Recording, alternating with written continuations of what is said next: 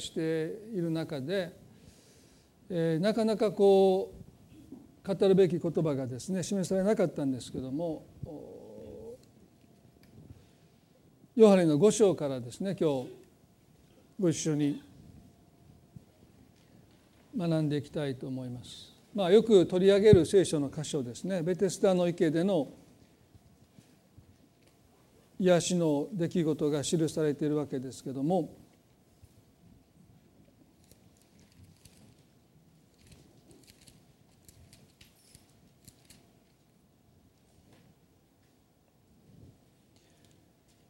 少し読みします。5章のヨハネの5章の1節から7節まで。その後ユダヤ人の祭りがあってイエスはエルサレムに登られた。さてエルサレムには羊の門の近くにヘブル語でベテスダと呼ばれる池があって5つの回廊がついていた。その中に大勢の病人盲人足苗痩せ衰えた者が伏せっていた。そこに38年間もの間病気にかかっている人がいた。イエスは彼が伏せているのを見てそれがもう長い間のことなのを知って彼に言われた「よくなりたいか」病人は答えた「主よ私には水がかき回された時池の中に私を入れてくださる人がいません。いてくれる入れてくれる人がいません。行きかけるともう他の人が先に降りていくのです」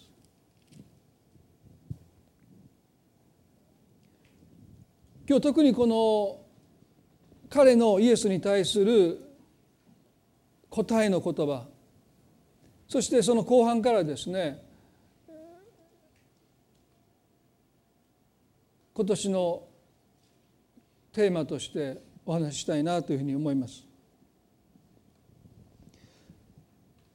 エルサレムの城壁の中に北側ですね羊の門というのがありましてその近くにヘブル語でベテスダと呼ばれる池がありました。その池にはここに書いてありますように大勢の重い病を患った人たちが最後の望みを持って集ってきます。ですから当時の医療ではもうどうしようもない。そういうある意味では見捨てられた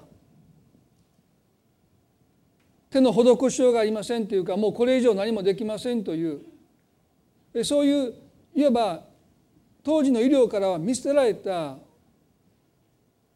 彼らがようやく行き着いた場所がベテスダの池です。ですから私たちはこの箇所を見てですねやっぱり私たちは望みがないと生きていけないということをまず思い知らされますね。そこが私たちの居場所になります。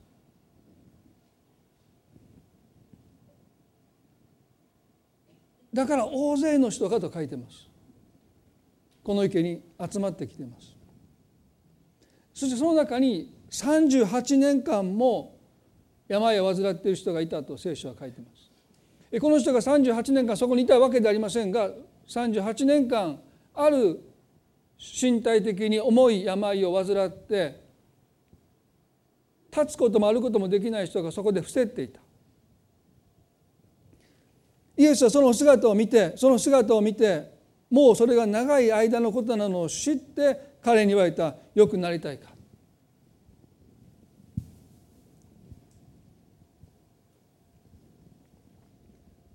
この「よくなりたいか」という言葉には多くの思いが込められているんだろうと思いますね。彼はその言葉を聞いてこう言います。はいよくなりたいですとは言わないで主よ私には水がかき回された時池の中に私を入れてくれる人がいません。行きかけるとも他の人が先に降りていくのですと心にずっとあった思いをイエスの前に吐露しているというか吐き出したというか私には水がかき回された時池の中に入れて私を入れてくれる人はいません。彼の苦しみが病の苦しみ以上に本当に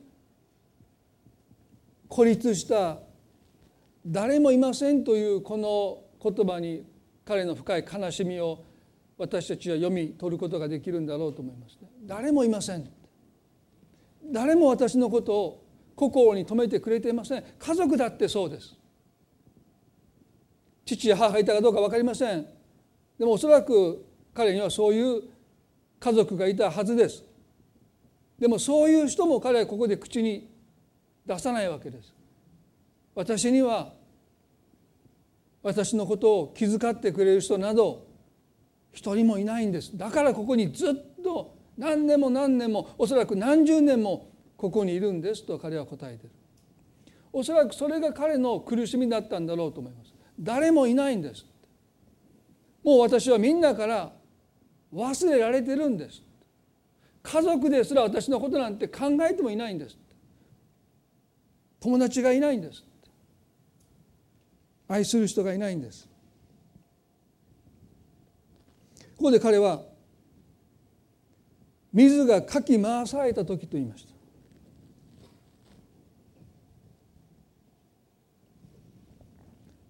ベテスダの池が間欠泉であったというふうに言われてますねですから不定期にこの池の底の底から水蒸気が湧き上がったり熱湯が湧き上がることで池の水がかき回されているように見えます。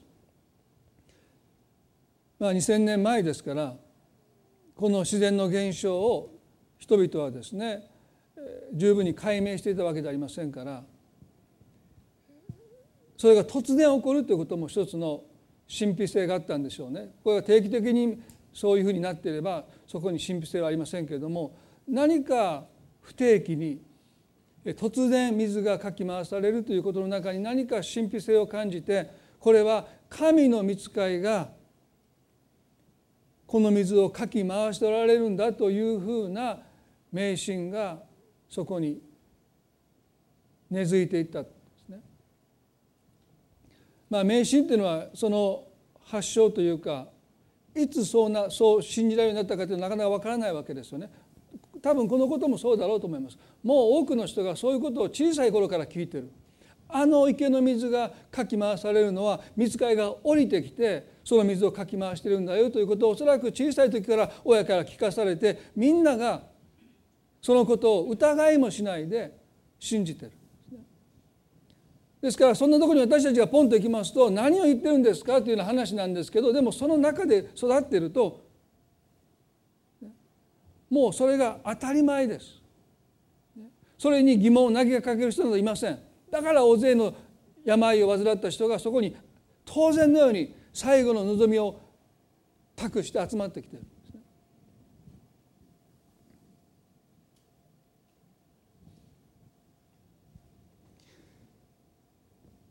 彼はこう言いました。水がかき回された時池の中に私を入れてくれる人がいません。行きかけるともう他の人が先に降りていくんです。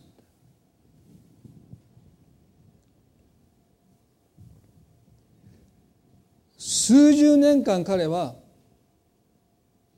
行こうとするんだけども彼は足が不自由でしたので思うように前に進めない中でいつも誰かが彼を越えて先に池の中に降りていきます。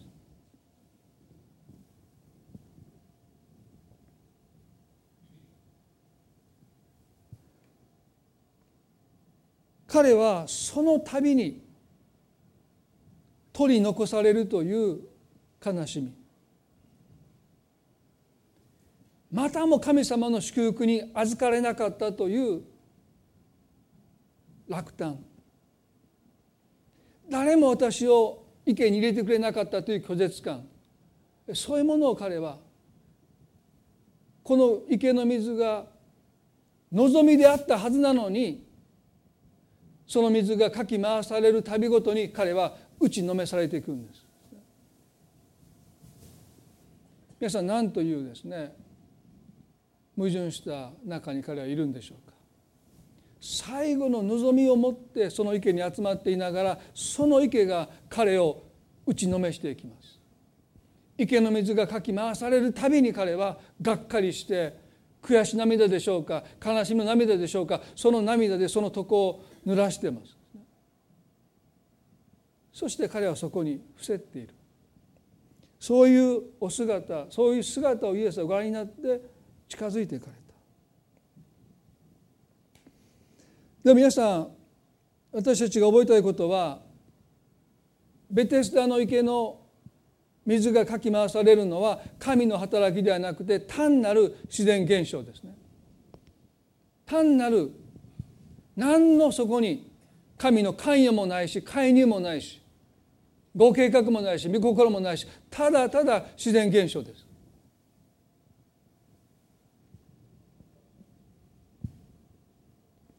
そしてそのことを最も私たちに印象づけるのは最初に入ったものが神の祝福に預かれるというこの考えですね。これは全く神様のなさることと対極です。イエスは言いましたね。後のものが先になるとした。最初に入ったものが私の恵みに預かれる。それはもう殺伐とした状況です。我先にと強いものがより弱いものを押しのけて押し倒して殺到していくそこが神の働かれる恵みの場であるはずがありませんね。ですからどう考えたってベテスダの池をかき回しているのは神様ご自身でないことは明らかですけども彼はそんなことを考えたこともないんです。そしてかき回される旅ごとに誰よりも先にそこに入っていこうとしその都度先を越されていくという悔しさに忘れ去られる悲しみに打ちのめされていた。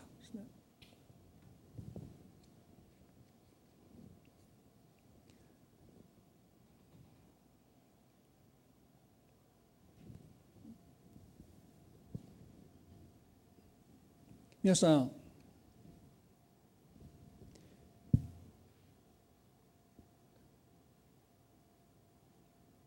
この38年間病を患った人は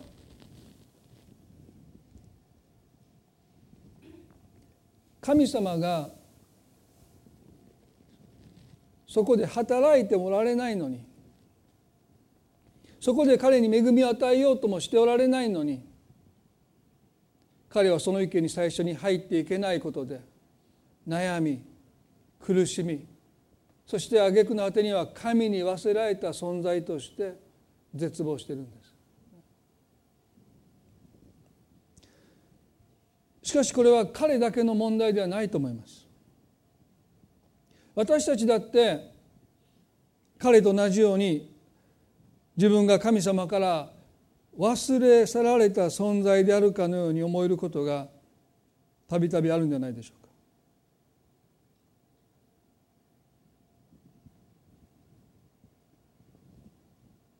それは彼の苦しみが後から来た人に先を越されるという自分だけが取り残されるというこの悲しさが彼を打ちのめしていきましたけども一つ覚えたいことはですね彼はそしたらその池に最初に降りていった人が癒されたかどうかは全然不問にしてるんですね。そこにさえ最初に降りていけさえすればだけを彼は望みとして持ってる。でもねうすうす気が付いてるんです。その池に最初に入った人が本当に癒されたかどうか彼はそのことに目を背けています。もしそのことに目を向けるならば彼は絶望するからですね。もうどこも行き場所がなくなります。この池がかき回された時にたとえ最初に入ったところで癒されるはずがないなんていうことはどっかで分かってるんです。でもそれを認めたくない。認めたらもう彼は死んでしまいます。もう望みを絶えてしまいます。だから頭では心のどこかでうすうすそんなことがありえない、ね、本当に癒されるんだったらもっとそこがですね奇跡の証言が耳にできるはずですよね。でおそらく最初に入った人が目の見えない人が目が見えたとか本当に重い病を負った人が癒されたなんていうそういう彼は証言を聞いていない。だからうすうす分かってる。そこに最初に降りていったところでこの病気が治るはずがない。でもそれを彼は見ようとしていない、ね、ただ誰よりも最初にその池に入っていくということに望みを置いてる。皆さん神様に望みを置かない人生はそういう姿ですね。聖書はそれを儚い望みだと言います。私たちが本当の意味で神に望みを置くためには現実を見なければならない。いわば絶望しなければならない。ああ神様にしか望みがないんだなということを認めなければならない。そうじゃないと私たちはうすうす分かっているんだけども池に降りたところでどうにもならないということを知っていながら分かっていながらそれでもなお儚い望みにしがみついて生きていこうとする。そういう姿を見てイエスは本当の望みを彼に与えようとされた。生きる望みです。そこで伏せている彼を立ち上がらせる望みです、ね、この病という言葉はギリシャ語で、ね、力がないという意味なんです。すなわちね生きる望みを失っているという彼の姿です。それは儚い望みに彼がしがみついているからです。でもそうでしか生きていけない。そうやって多くの人はうすうす気が付いている儚い望みにしがみついて生きてる。でも私たちは現実を見て絶望してああ神様にしか望みがないんだなということを本当にへりくだって認める時に私たちに力が与えられるんです。彼が立ち上がっていくようにクリスチャンはそうやって立ち上がっていくんです。でも時々私たちはそうしない彼と同じようなことをしてしまいますね。いや多分大丈夫。時間が経てばきっとうまくいく。でも心の中で分かっているんです。うまくいかないっていうこと問題はますます深刻になることをここでは分かっているけどそれを認めないんですね。認めたくないんです。がっかりしたくない。落胆したくない。絶望したくないんです。儚い望みになお何とかなるに違いないって。儚い望みに私たちだってしがみついて生きていくことはないでしょうか。誰だって皆さんがっかりしたくないんです。私たちはそこそこやれてるんだという思いで生きていきたいんですね。でも聖書はもう一度現実をしっかりと見据えていくこと。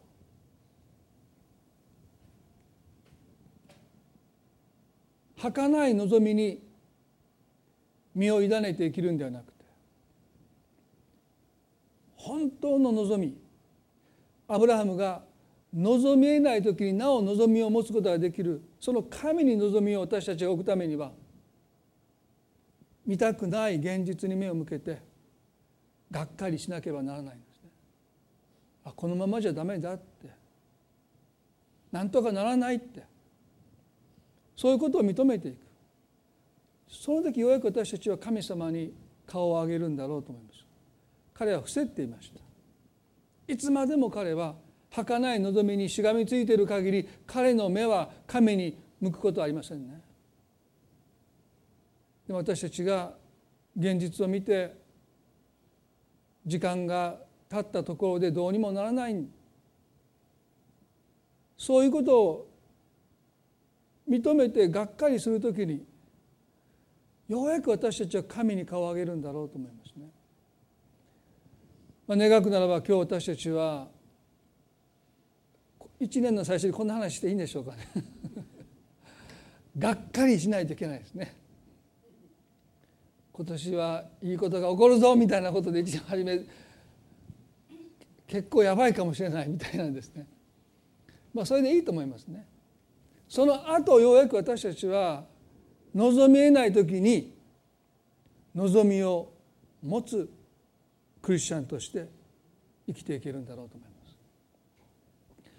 あんたなんでそんなにねこんな状況の中で嬉しそうにしてるの？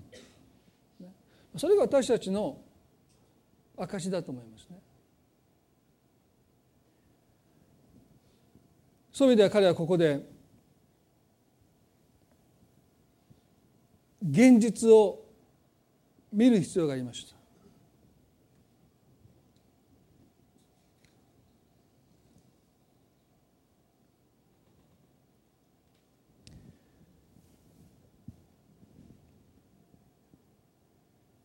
ベテスの意見は彼にとってもはや神にとって変わっています。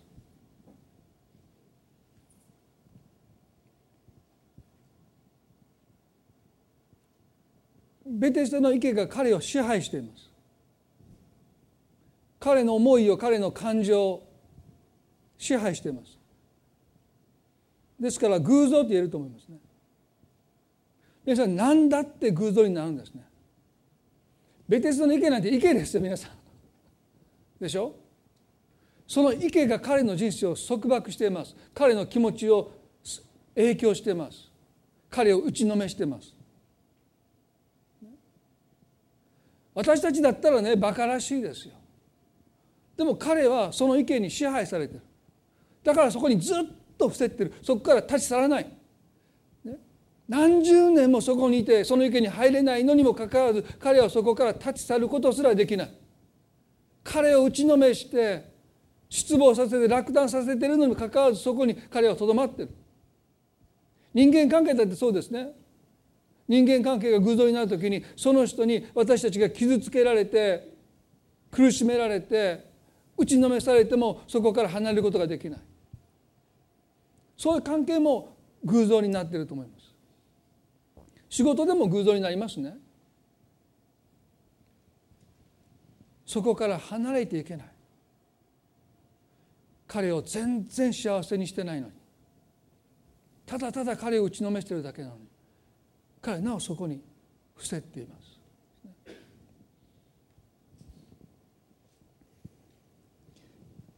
皆さん彼にとってはベテスダの池が彼を支配し偶像になっていました。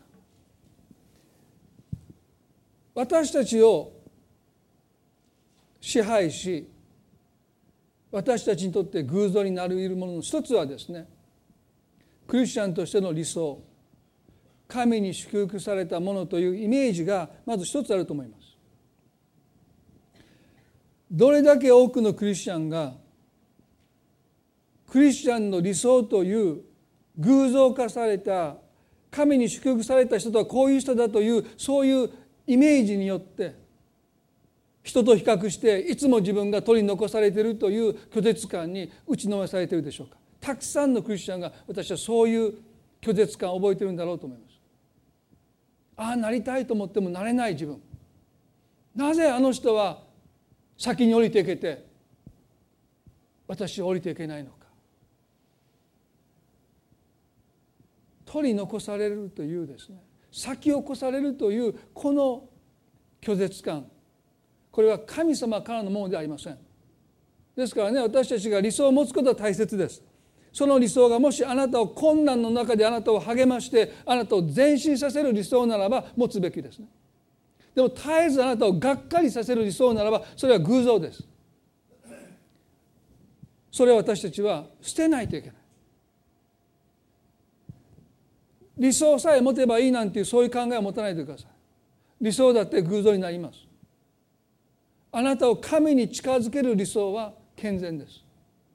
困難の中でなおあなたを奮い立たせ神に祈らせる理想は健全です。神からのものですね。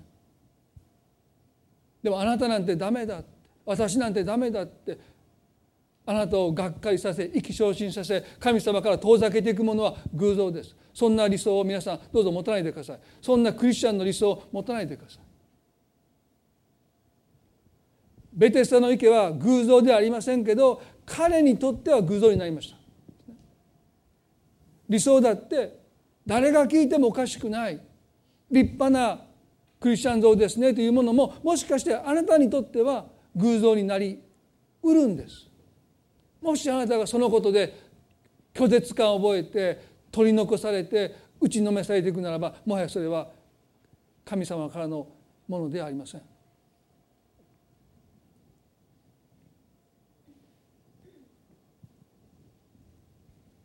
どれだけ多くのクリスチャンがクリスチャンの理想という偶像によって支配されてそうでない自分が神に愛されていない神に受け入れられていないという拒絶感の中で打ちのめされていってるでしょうか。イエスはそういう男の人に近づいていってくださった。そしてこう言います。5の8で「起きて床を取り上げて歩きなさい」としゃ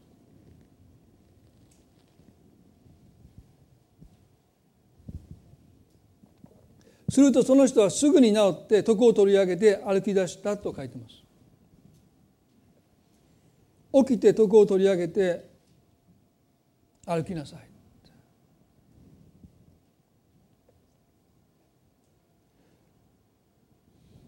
私たちが本当に神様に望みを置くときに私たちの中に力が宿りますね。それが私たちを立ち上がらせます。儚い望みは私たちに力をくれません。気休めだけです。でも本当に私たちが神に望みを置くならばそこには気休めながありません。本当に私たちを起き上がらせる力をその望みは私たちに与えてくれます。不思議ですよね。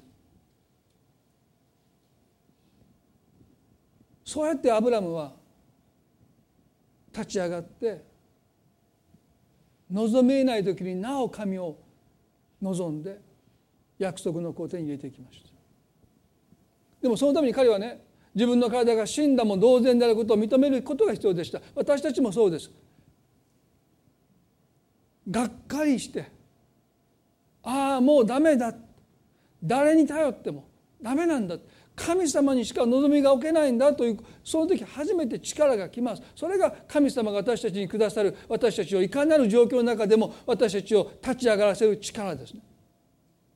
起きて床を取り上げて歩きなさい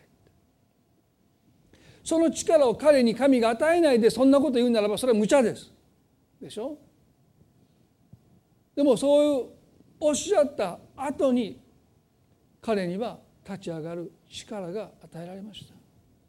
今日神様私たちに起きて床を取り上げて飽きなさいと語っていてくださると信じます。あなたを失望させ落胆させがっかりさせるものにもうとらわれないで。私が示していくから。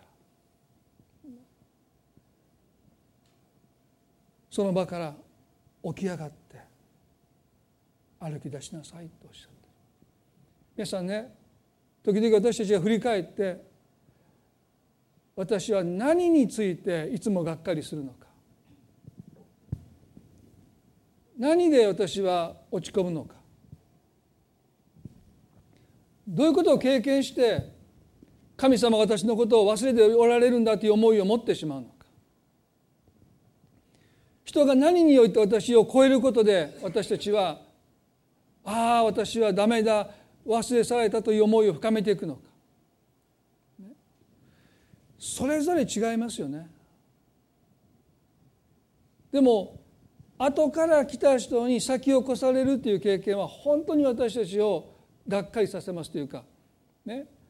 温厚な人だって怒りますよね。3時間4時間並んでて。ですね。パッと来た人が皆さん皆さんの前にパッと入ったらどうですか？皆さん「ああどうぞどうぞ」とそういうこと言えるのは多分私だけだと思います。3時間4時間ですよ。この冬の、まあ、皆さんこれ冗談ですよ。そんなあのいや牧師すごいなって。私絶対そんな無理やなんて言ってですねどうぞ私を偶像にしないでください。まあならないですけどね。まあ、今の冗談ですよ。そんな僕だってね入ってきとしたら絶対もう彦根に行く車の中で私横から入ってくる車なかなか入れないんですから、ね、すいませんしょうもないこと言って、まあ、渋滞してたらですよ。なんで途中でこの早いとこからパーッと来てもうギリギリのとこで入ってくる。もうそれ一番嫌いです。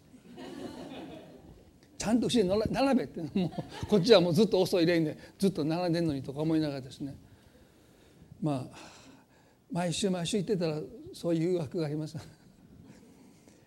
まあでもやっぱりね彼が今人に後のものが私を越していくっていうのはね私という存在が無視されてる。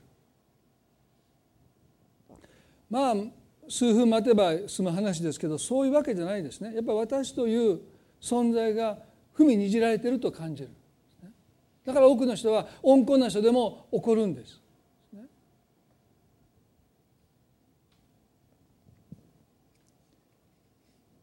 ここで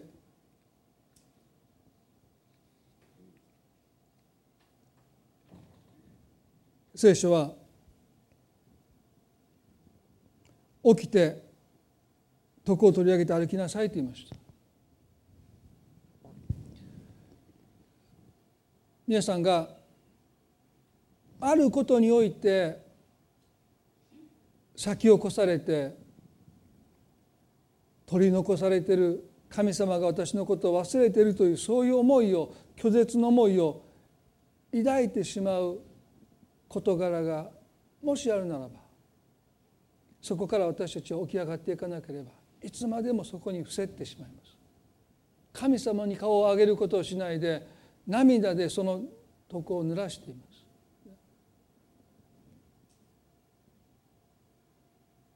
神様が今日私たちの心を探ってくださることを祈りたいですね。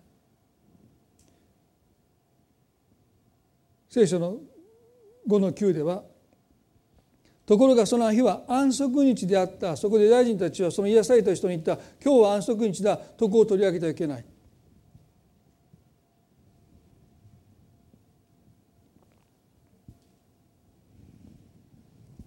ここにもまた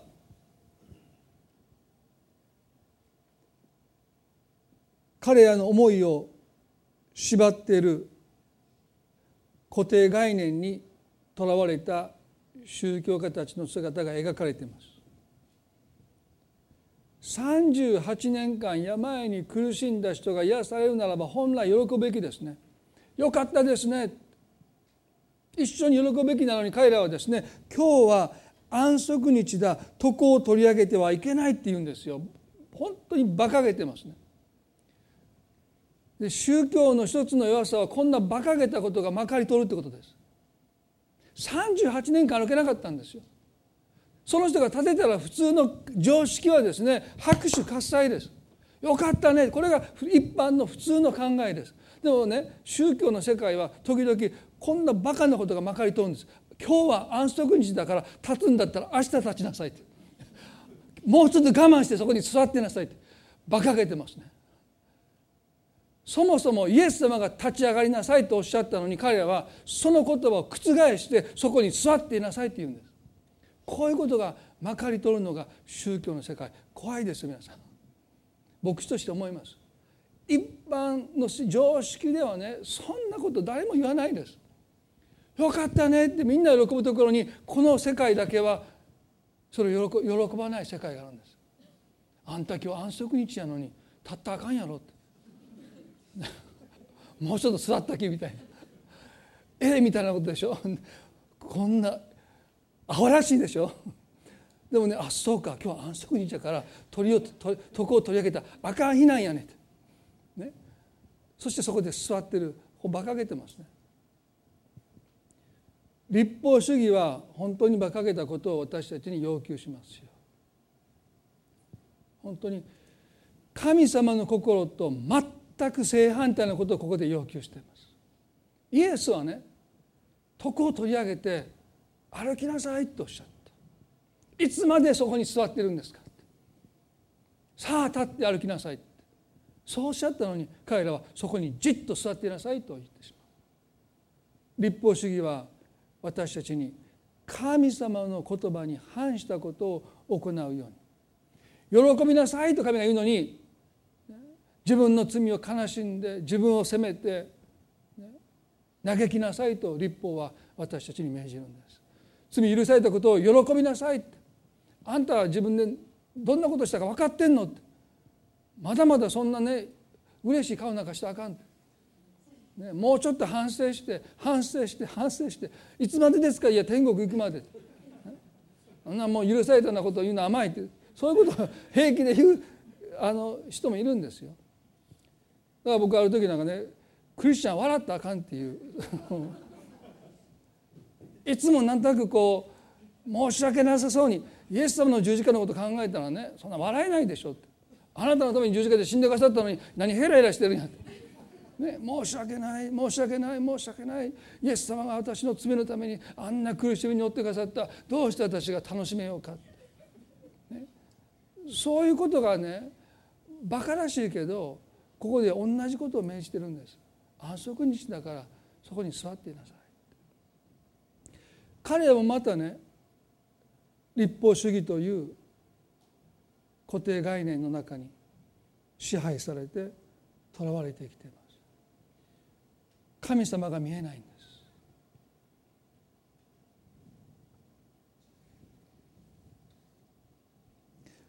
ローマの12章の1節から2節にこう書いてます。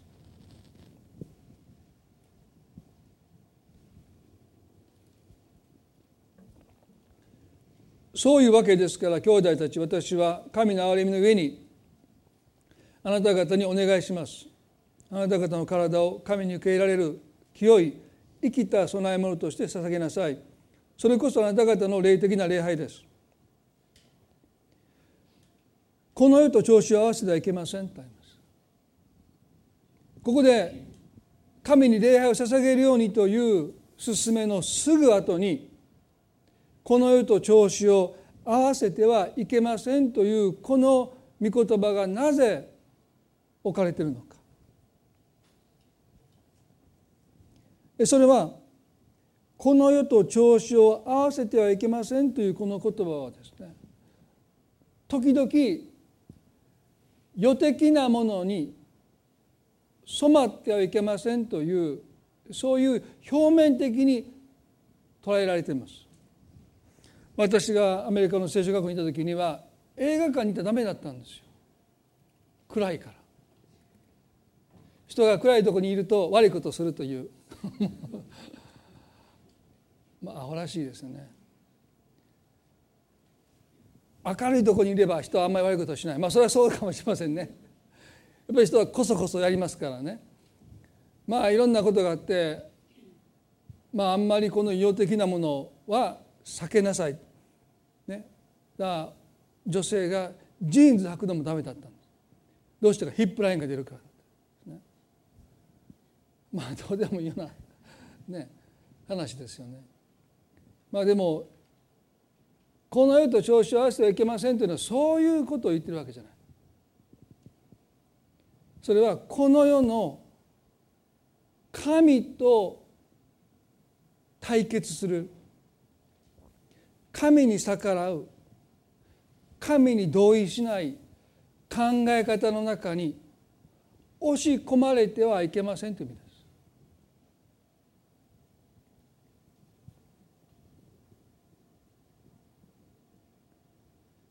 皆さん神様と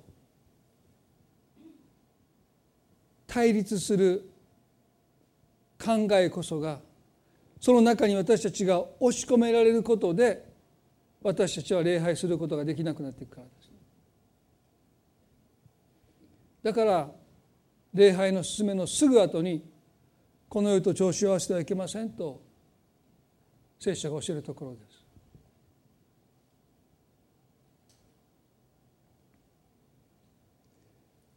いわばこの世の概念こそが私たちが戦うべき偶像なんです。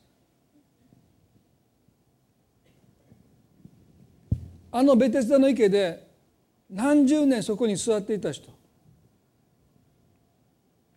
彼は神を礼拝していません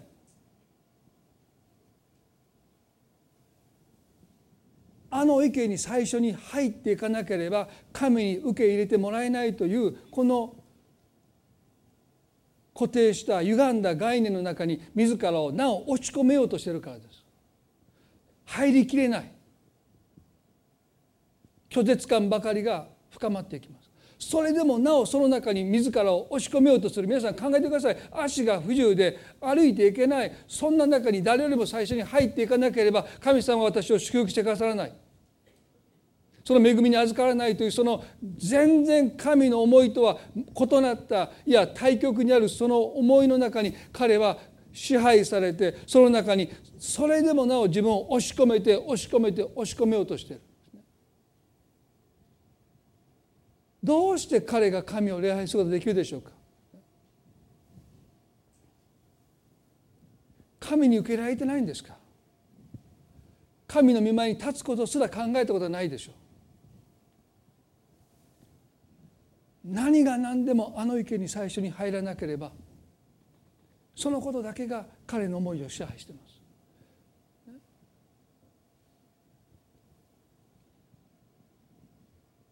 聖書はその後こう言いますね。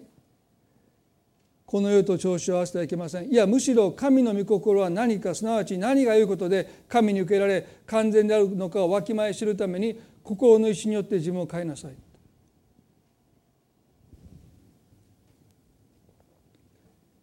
ここで心の一心という言葉は思いの一心です。で私たちが本当に神様を礼拝しようと思うならば思いが一新される必要がありますね。そのプロセスは聖書が言うところの神の御心は何か。すなわち何が良いことで神に受け入れられ完全であるのかをわきまえ知るためにそのことによって思いが刷新します。新しくなってきます。私たちをがんじがらみにしていた間違った思いが解体されていきます。でもね時々私たちは自分がそんな間違った考えの中にがんじがらめになっているとすら感じないできてるんです。それが当たり前だから。あのエルサレムに住んでいた人はみんな小さい頃からあの池がかき回された時に神様が癒しを与えてくださるんだよということを小さい頃から疑いもなく聞いてきたのでそれは当たり前だと思ってる。そのことに対して何の疑問もないかけない。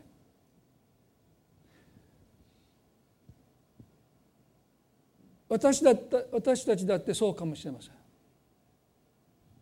皆さんね心の写真を求めているダラス・ウィラードの本の中で最もね私が大切だなと思う一つの文章を紹介しますね。この文章を読んで気に入った人はぜひお買い求めください。こう書いてます。概念とは広く包括的な時代とともに培われてきた物事や出来事の解釈の方法って書いてます。しかし概念とは物事をどう見るのかああいいことが起こった悪いことが起こった。それは見方次第ですね。ああ体が痛い。あ病気になった。なぜ病気になったのか。神様私を訓練しているのか。悪魔の攻撃なのか。それも解釈です。その影響の大きさにもかかわらず個人の意識に上ることはめったにありません私たちは物事をどう解釈するのかそんなこと私たちは基本的には考えたこともないってウィラードは言うんです。イコールなんです。即答えが出るんです。ああやっぱり。個人の意識に上ることはめったにありません。したがってほとんどの人にとってどの概念がどのように自分の生活を支配しているのかを知ることは非常に困難です。その理由の一つに人は一般に自分が特定の概念の支配下にあることに気づかず自分が解釈するものを現実だと思い込んでいることがあります。皆さんこれだけであの本を買う価値がありますよしつこいですけどね。皆さんこれはとっても大きな課題ですどうしてか私考えたことないんですか時々クリスチャンの理想という話をしましたし、まあ、牧師の間ではですね成長している教会が神に祝福されている教会という概念が存在することを否めないですね。あああの先生の教会は本当に成長しているから神様を祝福してくださるんだああの教会は成長してないから神様は祝福してくださらないんだ当たり前のように何の疑問も感じないで多くの人がそう信じてます。その支配の中に生きてます。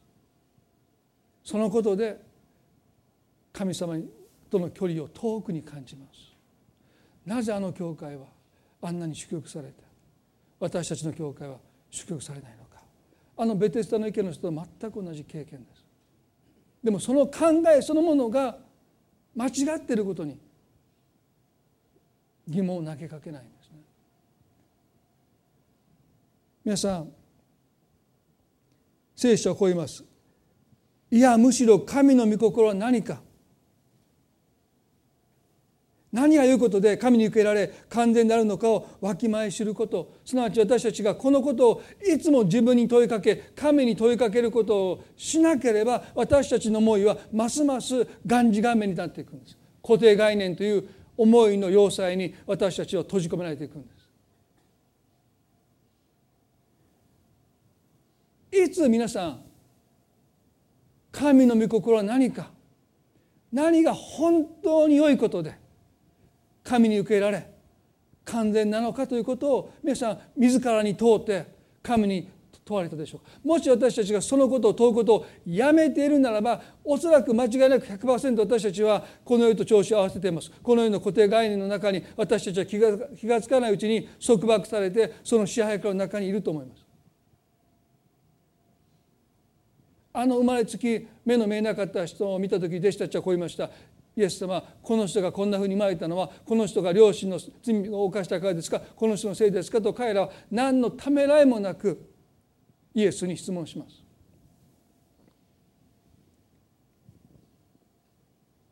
先生彼が盲目にまりついたのは誰が罪を犯したからですか？ヨブの友達がヨブに罪を責めたのもこの固定概念誰が罪を犯したのでこんなふうになったんですか？皆さんどれだけ多くのクリスチャン私も含めてまだこの固定概念から完全には解放されていないんじゃないでしょうか？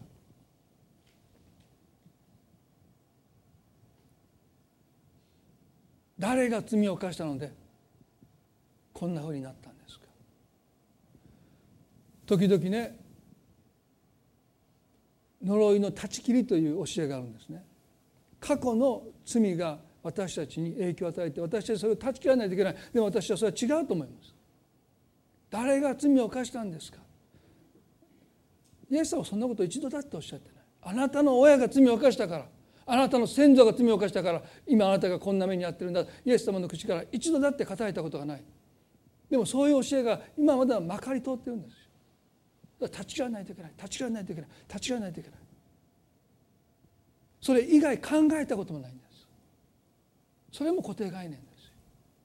私たちは分からないんです。だいつも私たちは神様に聞かないといけない。御心は何ですか？何をなさってるんですか？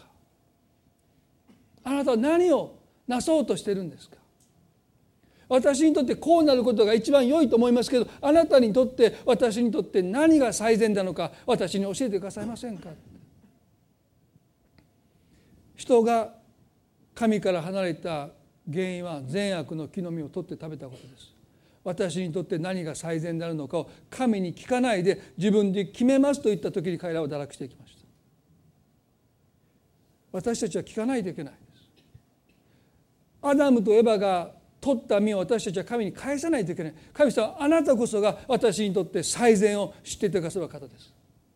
私はその良きもので満足したい。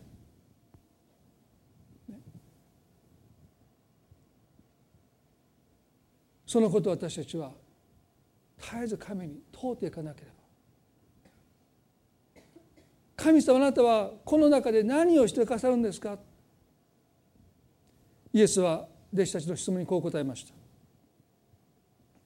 で弟子たちの質問そのものは間違ってます。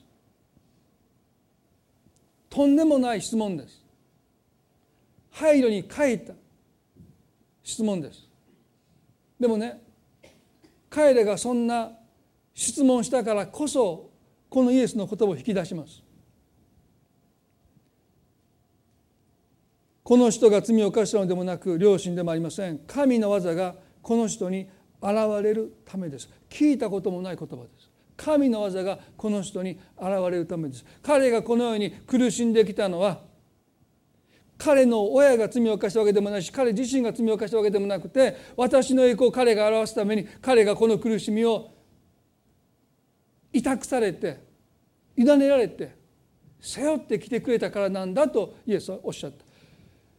彼は残念ですけどそう思ってなかった。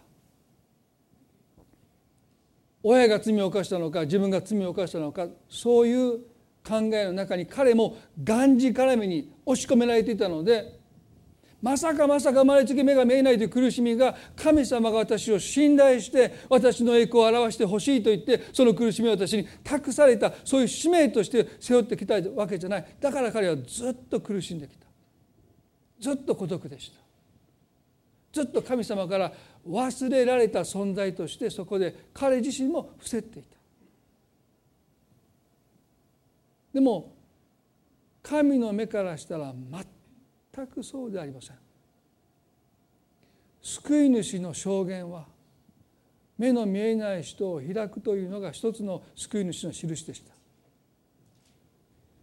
昨日今日目が見えなくなった人じゃなくて生まれた瞬間からずっと見えなかった彼こそが彼の目が開かれるこそがイエス・キリストが救い主であることを誰よりも弟子たちの誰よりも力強く証言できるのは彼です。それは彼が生まれた瞬間から目が見えなかったからです。そのために彼は苦しみを託されてた。でも一体誰がそんなことを考えるんでしょうか？誰一人。彼の両親も宗教家たちも誰一人そんなことを彼に思ったことはない。みんな心の中で口に出さなくてもこの人の両親が彼が罪を犯したからあんな苦しみを背負っているんだと心の中でみんな思ってた。でもイエスだけが神の技がこの人に現れるためですこの言葉を引き出したことを考えると弟子たちがくだらない質問をしたんだけどもそれは良かったと思います個々で勝手に決めないでイエスにそのことを尋ねたことで彼らが今度生まれつき重い障害を背負った人を見た時にもはやそういう質問しなくなったと思います。この人にどんな神の技が現れるんだろうかと彼らはそうそういう人たちを見るようになっていった。私たちを縛っている。神様を見えなくしている。思いの要塞がまだ私たちの中にはあるんじゃないでしょうか。神が何をなされるかというそのことにあなたの思いを向けないならば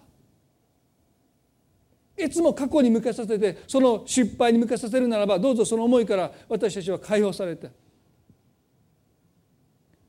思いが刷新される必要があると思いますそのためにね皆さんどうぞ分かりきったこととして当たり前として疑いもしてこなかった正しいこと理想そういったことをもう一度良いと思うこと。こうなることがあなたが幸せになることですよと決めつけていること。クリスチャンとはこうあるべきだと私たちが決めつけていること。それはそのことそのものが問題じゃない。でもそれが偶像になれた時にあなたはそれに支配されるということです。ベテスダの池はただの池です。でもそのただの池がこの男の人を何十年と支配してきました。立派な門限も時には御言葉ですら私たちを支配するんです。私たちを神に近づけるどころか御言葉がですよ皆さん。私たちを神から遠ざけていくんです。聖書こう書いてある、ね、そうです。でも私たちは絶えず御言葉を通して神を見ること神は何をなさおうとしているのか。そのことに望みを私たちが持てないでいるならば一度そこから離れるという決断自由になるという決断が私たちには必要なんじゃないかなと思います。2015年皆さん私たちの思いを神に向けさせないで私たちを束縛している思いがまだまだ私たちの中にはあるんだな。どうぞ分かりきったことであっても神の身思いを尋ねていただきたい。神様あなたはどうお考えですか？決まってるじゃない。こう考えてるだ。だから安息日だから徳を取り上げてはならない。どうぞおっしゃらない。今日は安息日だから。でも神様あなたはどうお考えですか？絶えず絶えず神に問うていく。自らに問うていく。そのことを通して私たちはいかにいかに窮屈な枠組みの中に自らを押し込めてきてるのか。だからねこの人が癒された時に何を一番驚いたのか。それは自分の足が立てるようになって歩けたこと以上になんと私は何十年間もこの枠の中に自分を押し込めて押し込めて窮屈な中に私は自分を追いやっていたんだろうということに彼はおそらく驚愕したと思います。なんで無駄な人生を生きてきたんだって。神に受けられることがそんなことじゃなかったって、全然違ったって。なんてことしてきたんだ。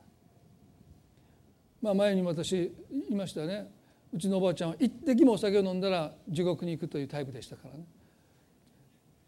会社辞めてもいいって言われましたから。友達に19の時にカルアミルクというアルコールの入ったお酒をコーヒー牛乳だと偽って飲まされた時に私はね今まで一滴も飲まないで生きてきた人生が崩れ落ちました。高校生の時なんてね皆さん宴会するでしょ？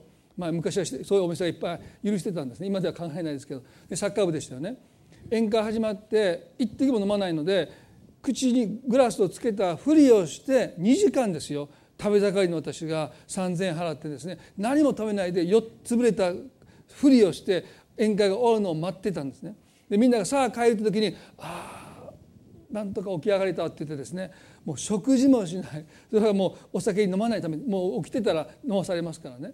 からもうお酒を飲まないためにもう乾杯って言った瞬間にあちょっと気分悪いって言ってもうそこに2時間ですね。もうなんかグーグーなりながらみんながもうおいしいもの食べて唐揚げの匂いがプンプンする中ですよ。あの努力は何だったんだろうってもう私も絶望してまいりましたね。次の日からもうお昼中華料理行ってビール頼んでもう毎日飲んでましたよね。もうどうでもいい。もうどうせ地獄行くんですからね。もうもうもう飲みたいだけ飲んで地獄行こうと思いましたね。でもその時思ったんですね。あの枠組みは何だったんだろうって。で本当今思うと馬鹿げてますよね。でもね純朴なクリスチャン青年だった私はですね家で弟を殴ってたんですけど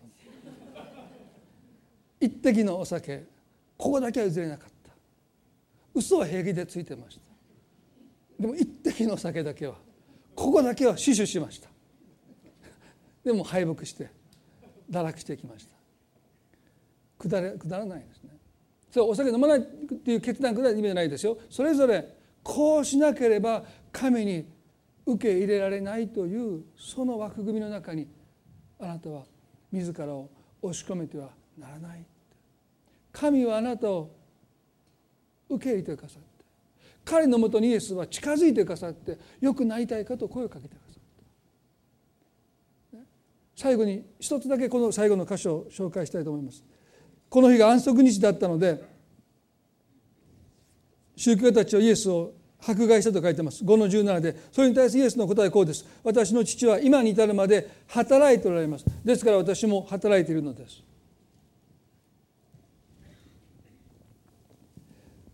イエス様の希望は父が今に至るまで働いているということに置かれていました神様は皆さんの人生において今に至るまで手を抜かず休まず働いていてくださる。そのお姿に私たちが目を留めることをしなくなれば私たちはがっかりします。取り残されたと感じます。でもねこの言葉は私たちに対しても真実です。神は皆さんの人生今に至るまで片時も休むことなく精力的に眠ることもなくまどろむこともなく働いていてくださるそのお姿を私たちは見てるでしょうか。神様が働いてもおられないベテスの池を眺めているんでしょうか。それとも自分に向かって一直線にまっすぐに近づいてきてくださるイエス様に彼は目を向けたんでしょうか？ずっと彼を見ていてくださったイエスの眼差しを彼は感じていたんでしょうか？長い間病気であることを知っていてくださったそのイエス様の眼差しに彼は目を向けることなくベテツの目ベテツの池に彼はずっと目を留め続けました。2015年ね皆さんの人生で今に至るまで働いていてくださる神様のその働いていてくださるお姿にどうぞ目を留めて。もうちょっと周りを見渡してください。あることだけにとらわれてそればっかりに心奪われないで。もうあなたの後ろでイエス様立っていてくださるかも分かんないのに。あなたのために一生懸命働いてくださることがあるのにその姿に目を留めないで私には池がかき回された時に池に入れていく人が誰も一人も神様までも含めていないんです。絶望することがないように。たとえ家族が見捨てても友人が見捨ててもイエスは彼を見捨てなかったように私たちを見捨てることはありません。だからね誰も一人もという言葉を使わないでください。たった一人私たちを見捨てないで私たちのために働いていてくださる主にこの一年ますます目を注いでいきたい。そのためには思いが刷新される。いかに固定された考えの中に生きているのか。だからどうぞ神様にあなたのお考えを私に教えてください。あの愚かな質問でしたけど弟子たちがイエスに尋ねたように私たちもイエスにそう尋ねていきたい。その時に天からの思いが来ます。神の技がこの人に現れるためです。これは天からの思いです。誰に聞いたってそんなこと言う人は一人もいません。でも天からの思いそれが彼らの弟子たちの思いを刷新してきました。ものの見方が完全に変わってきました。もはや誰のせいなんて問題じゃない。神様がどのようにして宮沢を表してくださるのかそのことに彼らは期待するようになってきました。そういう一年でありたいですね。もう誰のせいでもありません。神様が何を今からしてくださるのか。そう期待する私たちでありたいですね。一言祈ります。恵み深い天の地の神様この2015年もう誰のせいでもありません。もう誰のせいでもありません。あなたがどのように宮沢を表してくださるのかどうか期待する一年となりますように。儚い望みを手放すことができる勇気をください。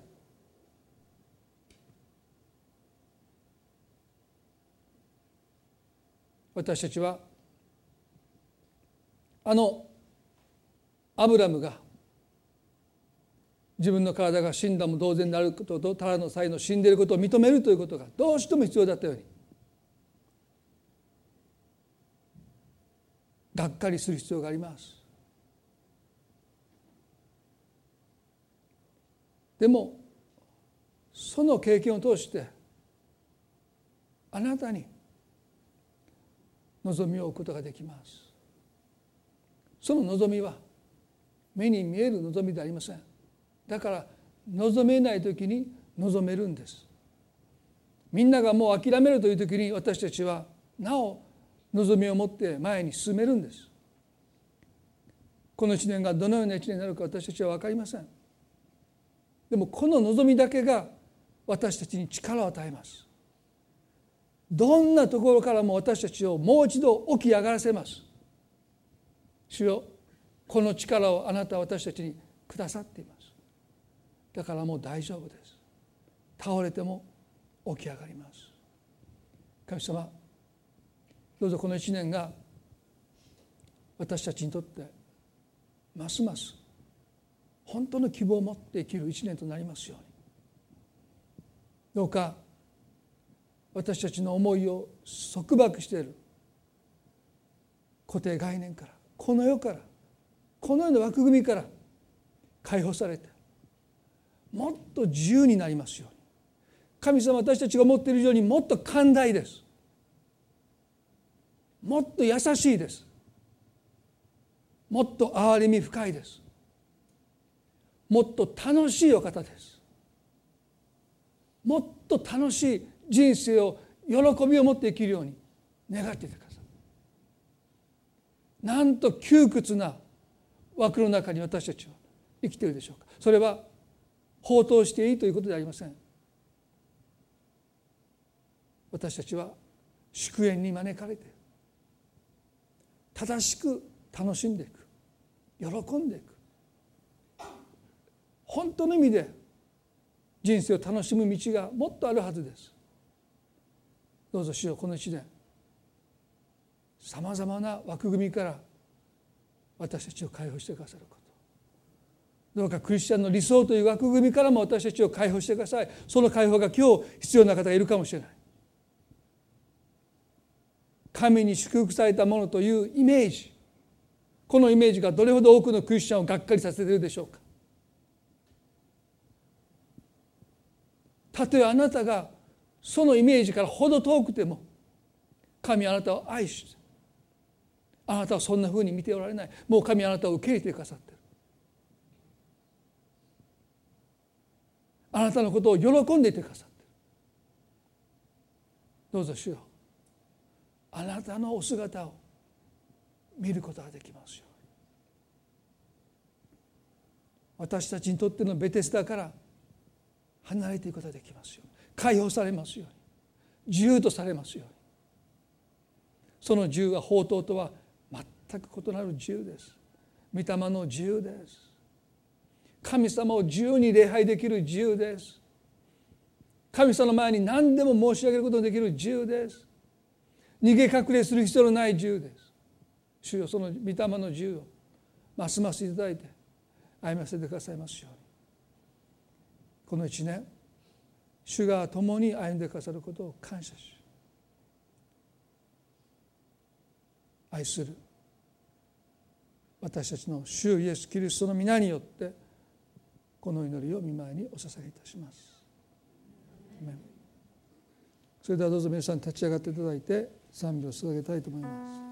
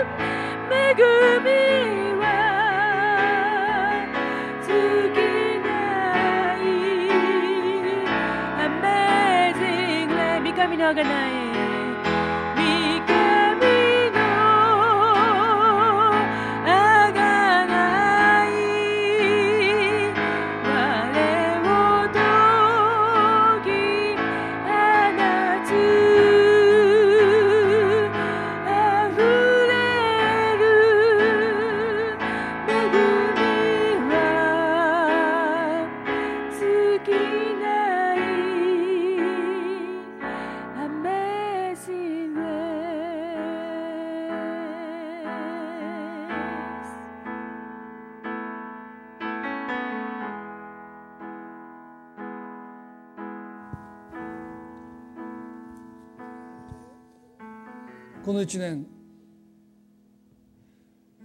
どうぞ今日の御言葉をどこかに止めておいていただいてあなたのために今も働いてくださる神様を見つめながら歩む一年となりますように祝福をお祈りしたいと思います。それでは今朝これで礼拝ね終わりたいと思いますね、えーまあ、せっかく最初の礼拝ですから互いにもう一度挨拶を交わしながらこの礼拝を終わっていきたいと思います。そして先ほども言いましたようにお昼が今日は用意されていますのでどうぞ許す限り時間の許す限り残っていただいて交わりの時を持っていきたいと思います。それでは今朝の礼拝で終わっていきたいと思います。